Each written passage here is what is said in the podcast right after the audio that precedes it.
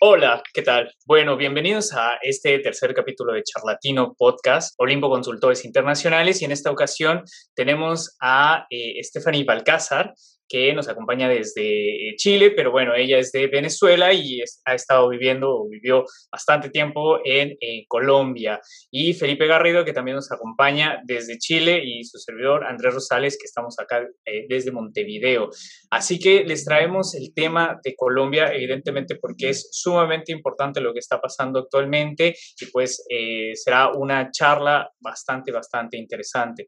Eh, Stephanie, Felipe, ¿cómo están?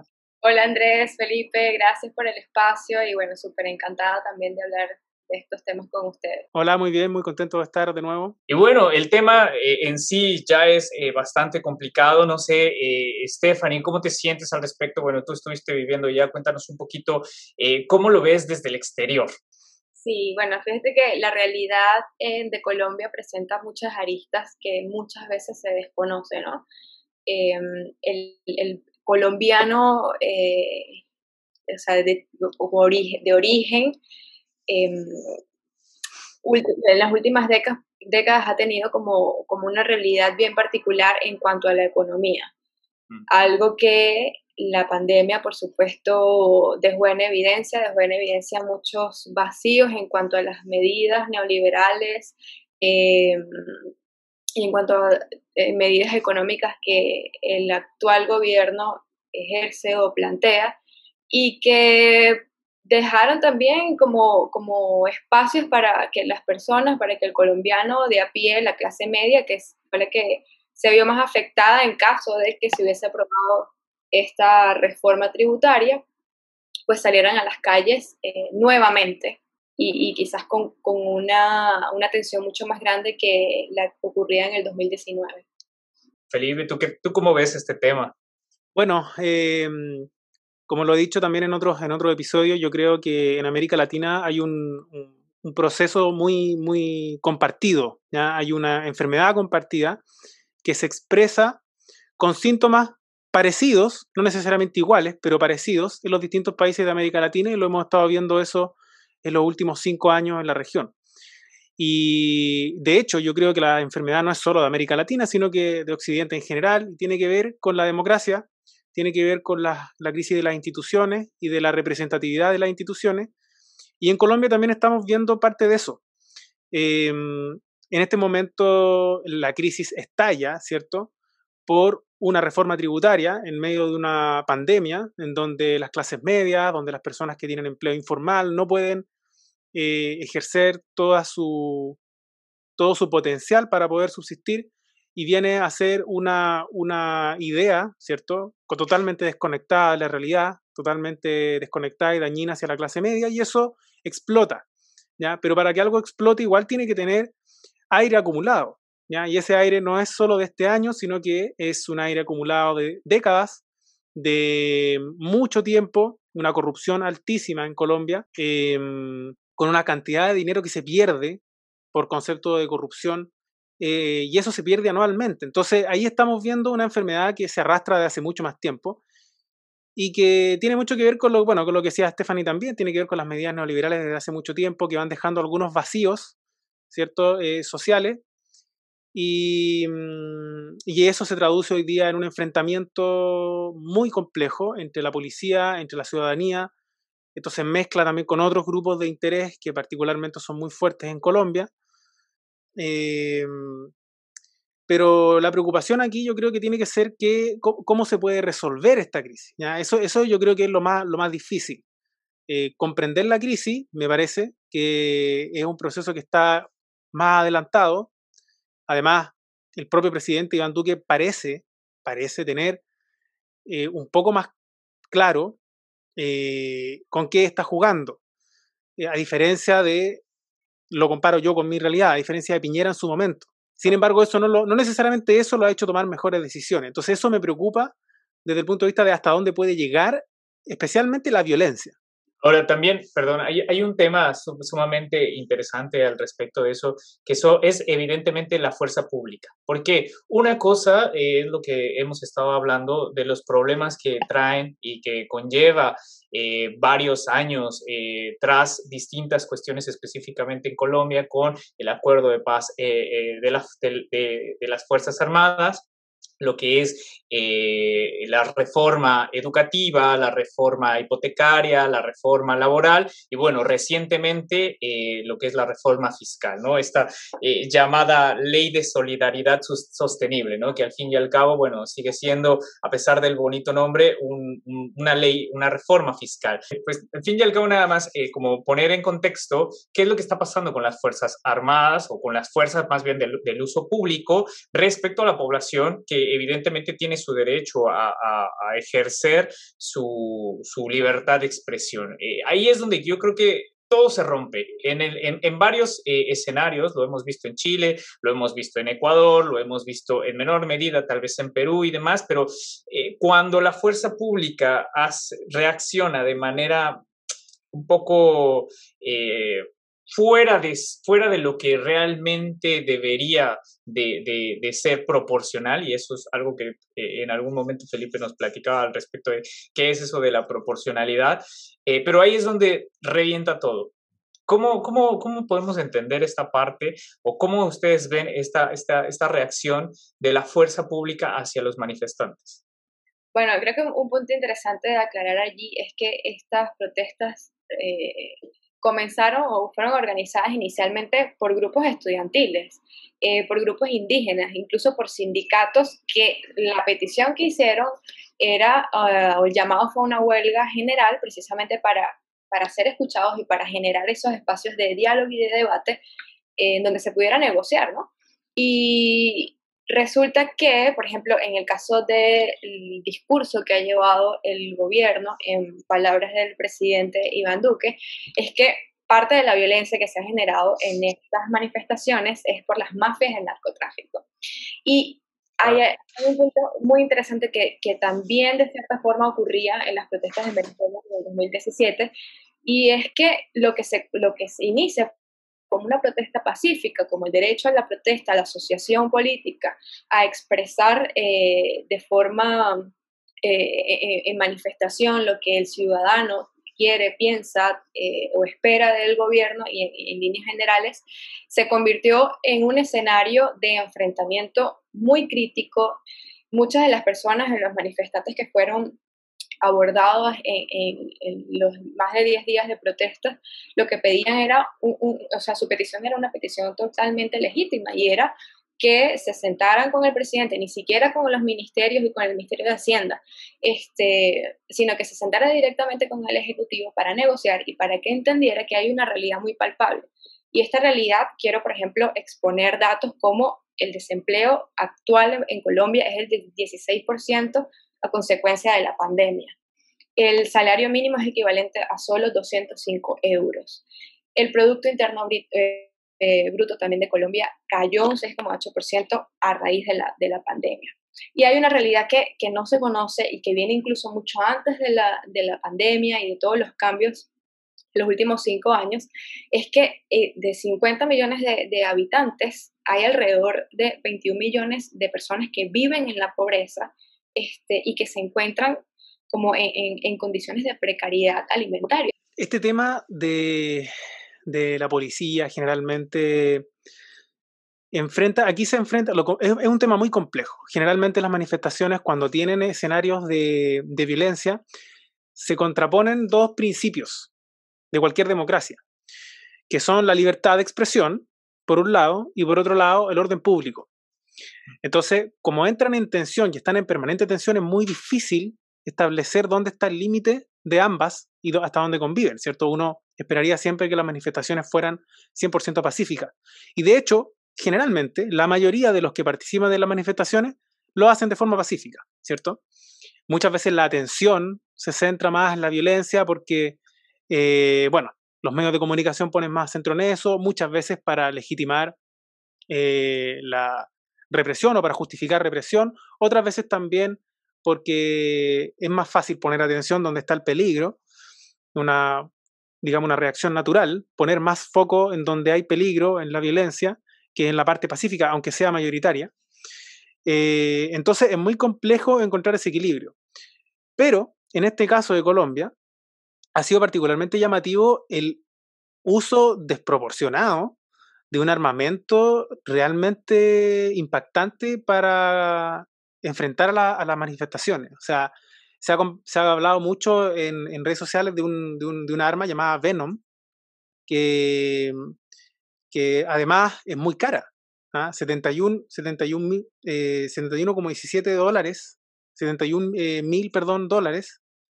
Eh, en el fondo, el ciudadano colombiano dice, para esto sí hay recursos.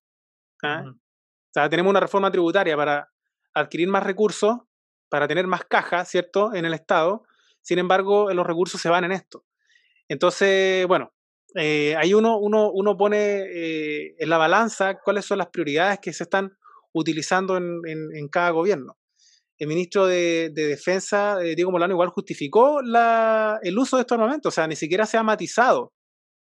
Entonces eso, eso es realmente llamativo y a mí me llama la, no, no, es que me llame la atención, digamos, esto es algo que sabemos de, de, hace mucho tiempo, pero vale la pena recordarlo, que es que Colombia, particularmente Colombia, más que cualquier otro país de América Latina, tiene un historial de violencia muy fuerte. Y, y, también el país y la cultura del país está muy marcada por eso. Y yo creo que buena parte de la policía colombiana también. O sea, hay, un, hay, una, hay una, un entendimiento violento de la diferencia. ¿eh? Lo decía el, actor Andrés Parra, ¿cierto? Famoso actor que interpretó a, Pablo Escobar en una serie que todos o que mucha gente conoce. Él lo decía, yo crecí en una generación en donde esta es la forma de resolver los conflictos. Violencia para, eh, para imponer mi postura, violencia para sobrevivir, eh, la cultura narco, la cultura de la guerrilla, que también está aparte de la cultura narco. O sea, también hay una cultura que alimenta tanto a la ciudadanía para enfrentarse al Estado, y también es una cultura que empapa el funcionamiento de las policías. Entonces, quizá eso, eso es lo más grave y lo más peligroso de esto, porque aquí se entremezclan eh, grupos de interés que tienen en común la violencia como, como un factor eh, de resolución de conflictos. Yo no creo que sea la mayoría de la ciudadanía colombiana, como decía Estefanía, esto comenzó en la universidad y obviamente eso tiene eh, un tono distinto, generalmente más reflexivo, ¿cierto? Los estudiantes generalmente están pensando en el mundo que viene y de acuerdo a eso aparecen demandas. Pero en un escenario, en un clima como este, donde hay mucho pasto seco, ¿cierto? El fuego se expande muy rápido. No, y evidentemente, bueno, otro de los, de los puntos eh, que, que, actualmente estamos viendo es hacia dónde va este movimiento, ¿no? Porque, bueno, evidentemente haciendo como un recapitulado muy rápido, si estamos hablando desde, desde el 2019, con lo que sucedió en ese momento, con la pausa, entre comillas, que hubo sobre el distanciamiento social y la emergencia sanitaria en todo 2020, y ahora lo que está sucediendo en 2021 con ya los rezagos de estos años, bueno, esto eh, ha generado todavía más problemas en la cuestión económica. ¿Y por qué digo la cuestión económica como la base de todos los problemas? Porque principalmente eso es lo que ha hecho que los pueblos en general dentro de Latinoamérica estén inconformes de la situación. Y esto es también, o va aunado al mal manejo político que han tenido los gobernantes por no poder eh, controlar o poder eh, sacar adelante esos proyectos de, ojo, acá eh, lo, lo, que se puede recalcar es que al inicio de cada, de cada periodo político siempre anuncian una forma de estado de bienestar que al fin y al cabo es irreal en, en la práctica. Es decir, las políticas eh, ejecutadas en su momento resultan insuficientes y resultan a veces hasta contradictorias. Es precisamente de lo que estamos hablando con Colombia. Eh, en, su primer momento, o el, trayecto político que iba de la confianza de la ciudadanía hacia, hacia el gobierno, bueno, que se generó desde 2016 con este pacto eh, de la paz que precisamente trataba de cambiar esa, esa, esa, cultura de la que hablaba Felipe, de esa cultura de violencia, hacia un, eh, una sociedad un poco más tranquila, o, una sociedad más ejemplar, pero dejando el tema económico de lado, de nuevo, ¿no? Pasaron los años, pasado 2019, pasó 2020, pasa 2021 y sigue habiendo el problema económico aún más complicado por eh, las protestas, evidentemente sin, sin, sin, querer eh, desestimar la, legalidad de estas protestas, pero lo que está causando es el cierre de negocios. O sea, pandemia, más problemas económicos, más protestas, bloqueos y demás, genera de nuevo problemas económicos. Yo la verdad veo la situación muy complicada en ese sentido,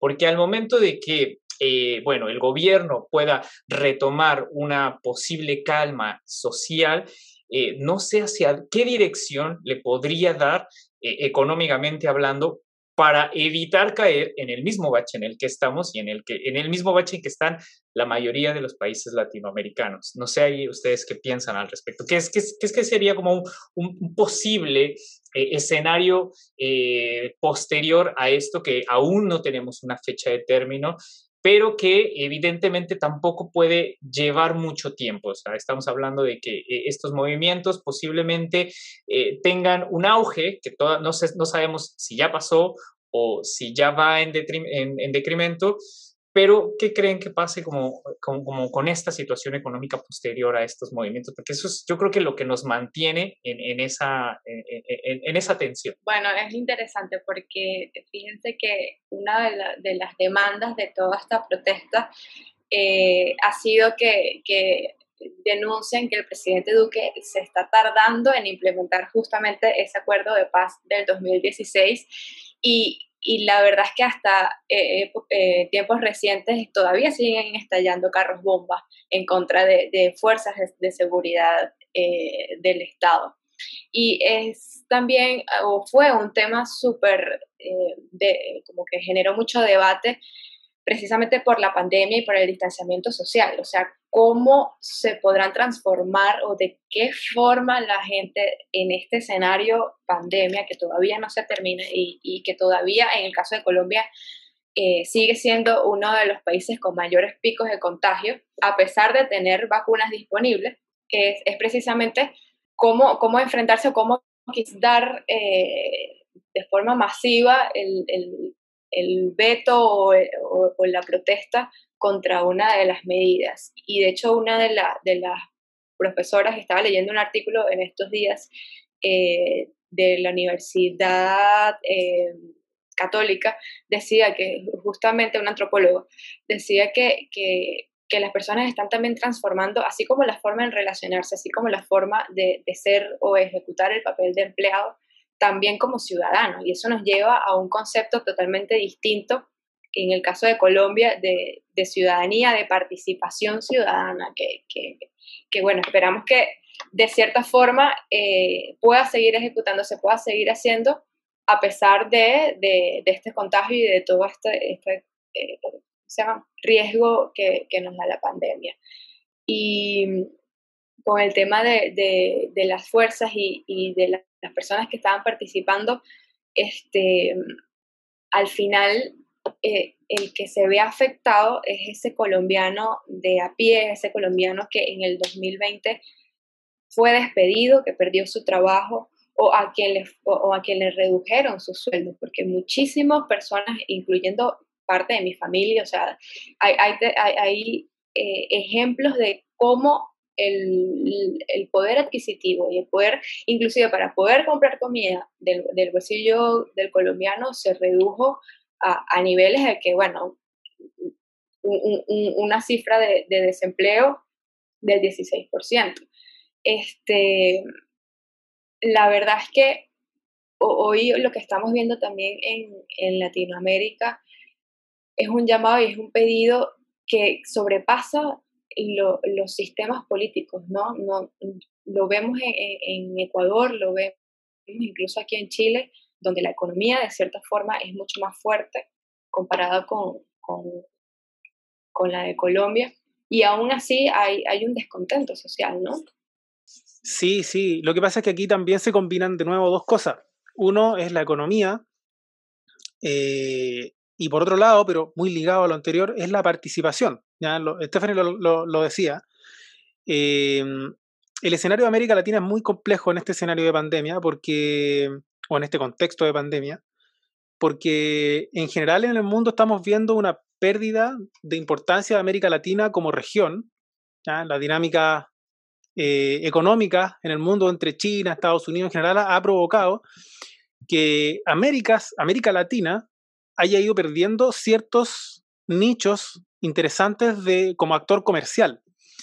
Entonces, eso significa que nosotros en América Latina nos vamos a tener que enfrentar, más temprano que tarde, al desafío de, por fin, tener una economía relativamente más autónoma, ¿ah? que no dependa necesariamente de eh, la exportación de todos nuestros recursos a Estados Unidos o a China, da lo mismo, eh, sino que nosotros tenemos que tener la capacidad de levantar nuestras propias bases económicas y eso se va a hacer solamente con una participación más directa.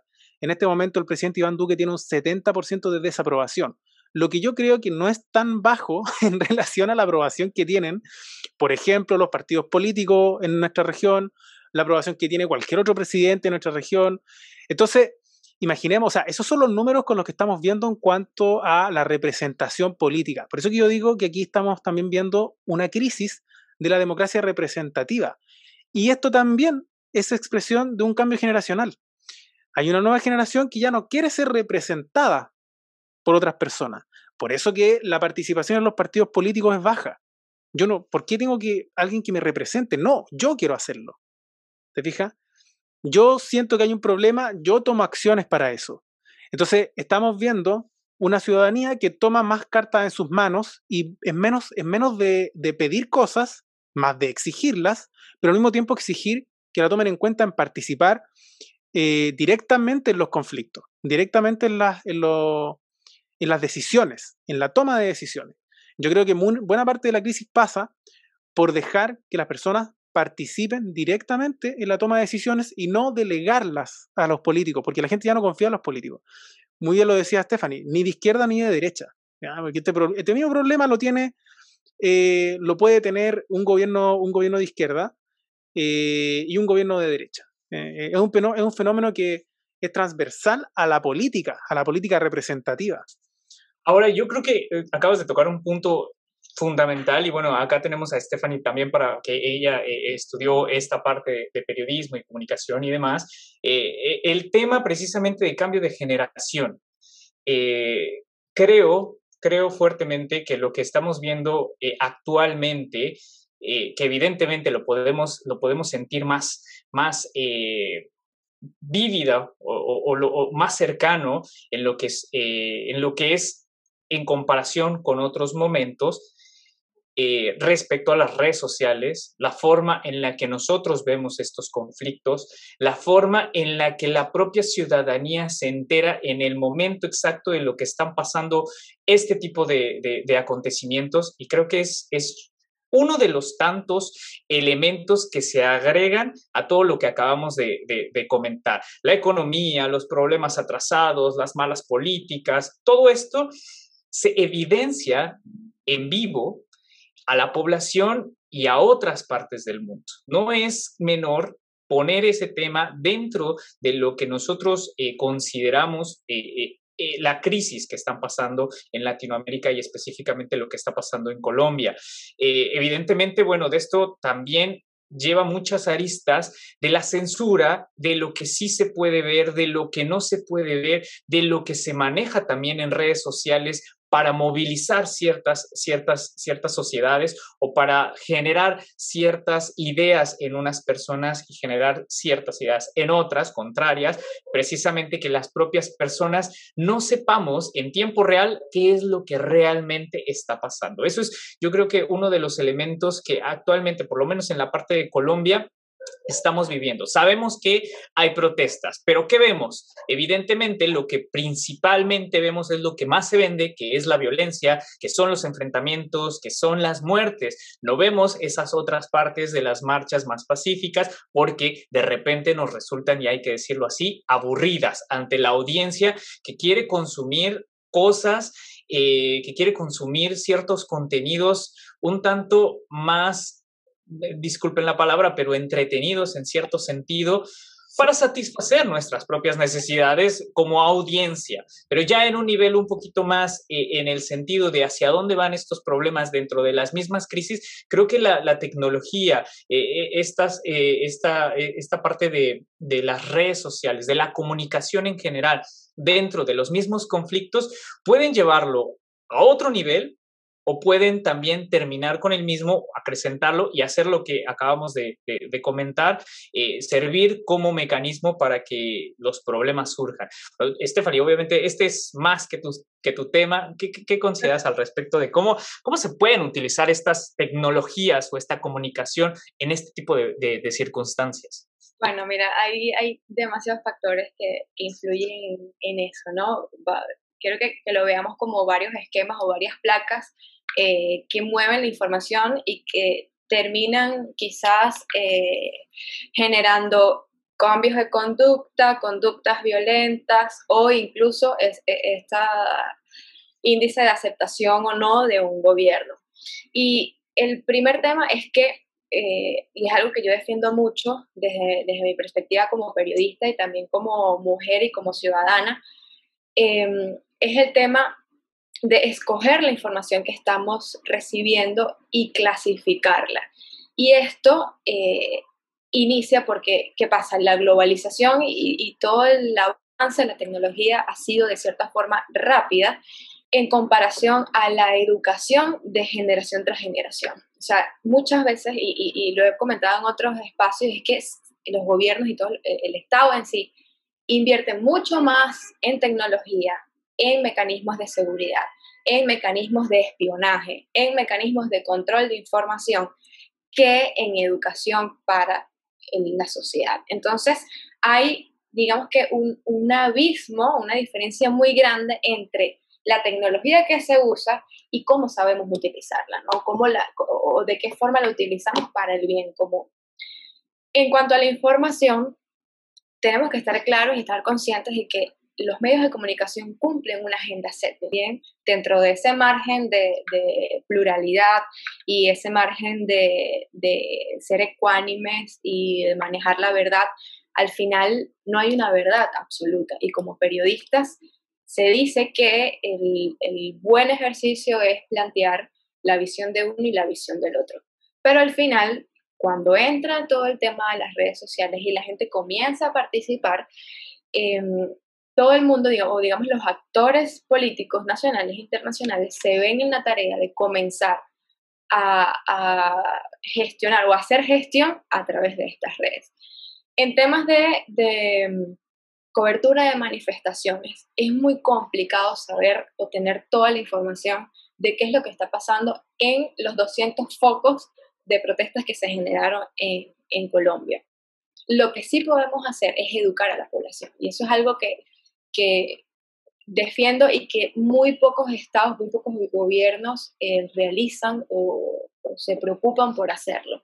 Obviamente es mucho más fácil tener el control de la información, tener a una, una sociedad o a un grupo de personas em, con el mínimo de información para que no puedan quizás eh, criticar o cambiar su conducta o la intención de voto, porque al final eh, lo, que se, lo que es al momento en que la persona mete la papeleta eh, durante una elección y Colombia tiene elecciones el año que viene. Entonces, sí, en este, este periodo de protestas, y, no ha pasado solo en Colombia, ha pasado en Venezuela, pasa en el Medio Oriente, pasa en Estados Unidos, em, cuando se trata de mostrar una realidad, cuando se trata de que las personas o esta participación ciudadana se dé a través del ejercicio del periodismo, de la comunicación a través de las redes sociales, genera eh, para mí, en, mi opinión, un círculo vicioso que si no se detiene a tiempo, que si no se educa, como dije anteriormente, la, la, población, la persona no va a tener nunca la información correcta, no va a saber dónde buscar y lo que va a generar son eh, redes y más redes de desinformación. Cuando un ciudadano no comprende o, no sabe exactamente qué fuentes son las verídicas y incluso cuando lee una noticia de uno de estos periódicos o de estas radios o televisiones eh, reconocidas y no se da la tarea de contrastar la información, al final queda un vacío comunicacional que, que no te permite ver y que no te permite saber. En esta oportunidad hubo denuncias de que el Estado había eh, quitado o, bloqueado el Internet, que eh, por ejemplo en, Cali después fue eh, desmentido. Em, pero sí se vio, por ejemplo, en el caso, había denuncias en que todas las personas que hacían una publicación, por ejemplo en Instagram, usando el hashtag protesta, protesta Colombia, reforma, fueron bloqueadas, fueron eliminadas. Entonces ahí es donde tú ves que al final todo el sistema de información, todo el sistema de medios es controlado por el Estado, por actores internacionales, por eh, laboratorios de, espionaje y, redes que articulan de acuerdo a intereses, ¿no? Y, cuando nosotros vemos que, ah, mira, quizás eh, un ciudadano común dice, no puedo ingresar a esta página web, resulta que o sea, como en el país se bloqueó el acceso a la información, bloqueando páginas como pasa también en Venezuela. Los periódicos de la oposición no pueden tener, o sea, no, eh, no hay acceso a sus páginas web porque está bloqueado.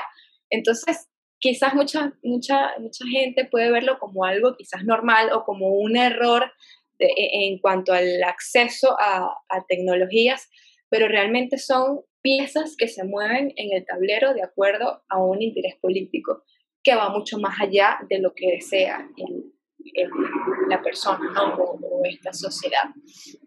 Y bueno, también, eh, eh, eh, como dicen ustedes, la, realidad de la información es totalmente transversal a, a países, a estados, a izquierdas, a derechas, y la verdad es súper triste cómo aún contando con tecnología avanzada, la población continúa sin tener ese acceso. Y parte de lo que también se critica a, todos estos actores, que, de hecho, por ejemplo, Trump fue uno de los más ejemplares en, el sentido de eh, que hacían política por Twitter, o sea, comunicaban sus cambios, comunicaban sus decisiones, sus acuerdos, declaraban guerras solamente con un tweet. Entonces ahí es donde también se le dado una importancia a esta información que no es controlada y que no tiene cómo, cómo revertir tampoco ¿no? el efecto que, que genera allí. Y, y, otro punto también es que no todo el mundo tiene acceso a Internet. O sea, nosotros creemos, y sobre todo esta generación que creció con tecnología, pensamos que la gente siempre va a saber, que la información siempre va a llegar que todo el mundo sabe lo que pasó. Y resulta que no, hay poblaciones en toda Latinoamérica eh, donde no hay ni siquiera electricidad. Por ejemplo, pasa en, Venezuela, pasa, por ejemplo, en el Chocó, en Colombia, donde hay una crisis muy eh, grande en cuanto a violación de derechos fundamentales de años y que no aparece ningún titular en medios de comunicación.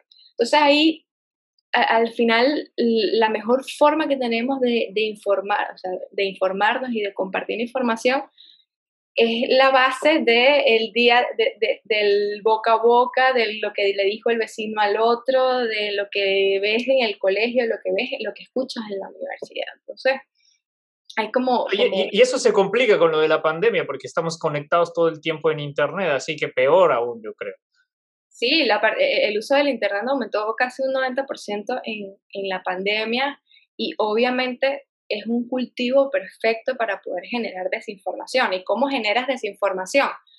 Publicando o, copiando páginas con noticias alarmantes eh, que al final no son las páginas de verdad. Y le pasó mucho a la BBC que salían artículos de opinión con la firma de la BBC y resulta que no era el logo, no era, o sea, era totalmente fake.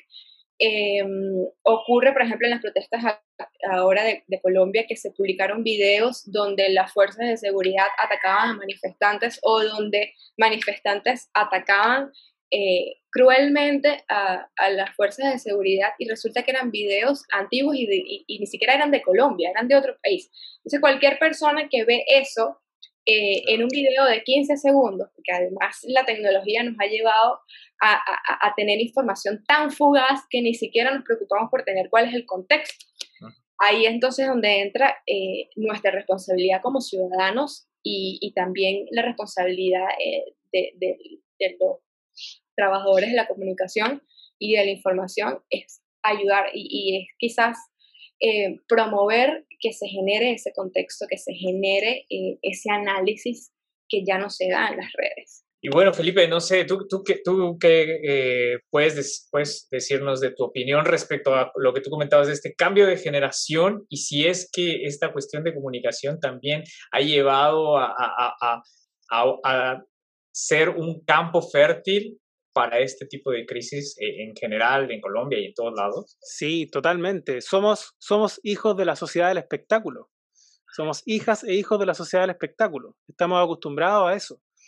Quiero salirme por un segundo del, caso de Colombia, pero no es casualidad que aquí en Chile la candidata presidencial que más marca en este momento es Pamela Giles, una periodista que hizo mucha carrera como periodista de, de política también, pero también tiene una larga trayectoria en política de farándula.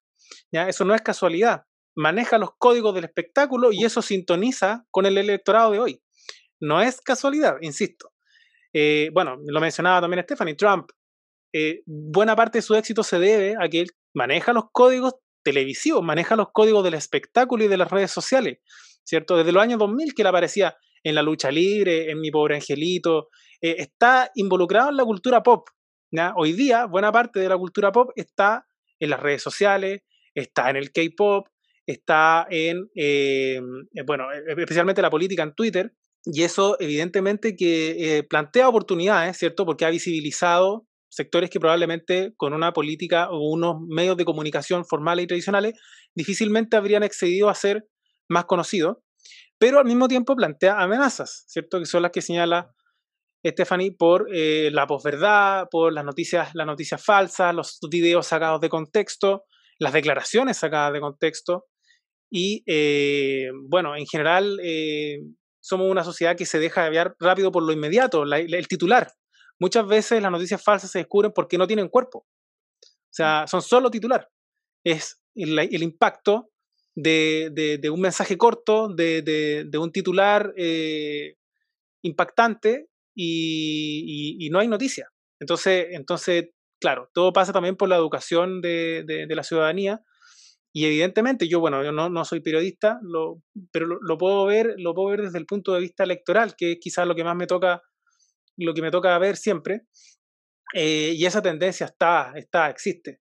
Eh, y no solamente en América Latina, en, en, Europa también ocurrió, veamos lo que pasó en Reino Unido. Estábamos hablando de la economía de Iván Duque, y yo dije que tiene una pequeña ventaja. Tiene la ventaja de que a él lo están advirtiendo de las cosas. Él puede adelantarse a la escalada de este conflicto y puede tomar buenas decisiones todavía. Todavía está a tiempo, creo yo. ¿ya? Les voy a contar una anécdota breve, muy cortita, del el día viernes 25 de octubre de 2019, ¿ya? pleno estallido social chileno. El presidente del Senado chileno, Jaime Quintana, en ese momento, ahora es otra la presidenta del Senado, en ese momento era Jaime Quintana, eh, señala, dice, dice lo siguiente, recuerdo que en esa jornada, el día 25, eh, la presentadora de radio y televisión colombiana, Camila Zuluaga, que lo llamaban obviamente para hablar sobre la situación que estaba ocurriendo en Chile, en medios internacionales, me hizo una extensa entrevista para Blue Radio. De lo que más hablamos fue el sistema de pensiones chileno y señalé que si el presidente Duque tenía en mente copiar nuestro modelo de AFP, era el momento preciso para arrepentirse. El país cafetero comenzaba también a vivir su propio estallido social. Lo comento porque hashtag no lo vimos venir. Sí, tal cual. Y es como ustedes dicen, eh, eh, eh, se ve y además parece que, que, como si fuese la única opción, ¿no? Por eso creo que, que, es tan importante la participación eh, y la educación, el pensamiento crítico de las nuevas generaciones, para que se construyan nuevas bases, se construyan eh, nuevas teorías, nuevos conceptos que lleven a un verdadero desarrollo regional, pues, tan importante que es Latinoamérica. Pues excelente, de verdad. Los comentarios, la anécdota, todo lo que acabamos de, conversar ha sido muy, muy, muy nutritivo. Yo me llevo muchas, muchas buenas ideas desde acá y, y, eso es lo que creo que hace importante este tipo de espacio. Eh, una reflexión de algo distinto de lo que estamos viendo constantemente y de lo que obviamente nos llama la atención como académicos, como personas eh, normales que, andamos por la calle viendo este tipo de eh, sucesos y conocer un poco más de ellos a través de una mirada distinta de distintas disciplinas. Así que de verdad estoy muy, muy, muy contento eh, y bueno, espero que nos sigan escuchando en este episodio y en los subsecuentes. Así que les agradezco, Stephanie, Felipe, ¿Algún comentario final? No, encantada y muchísimas gracias. Ojalá, bueno, se sigan multiplicando estos espacios eh, precisamente para cultivar nuevas ideas y, nuevos riesgos y alertar a, a quienes son pares con nosotros. Sí, lo mismo. Un placer conversar con ustedes. Muchas gracias, Andrés. Perfecto, bueno, pues hasta el próximo episodio.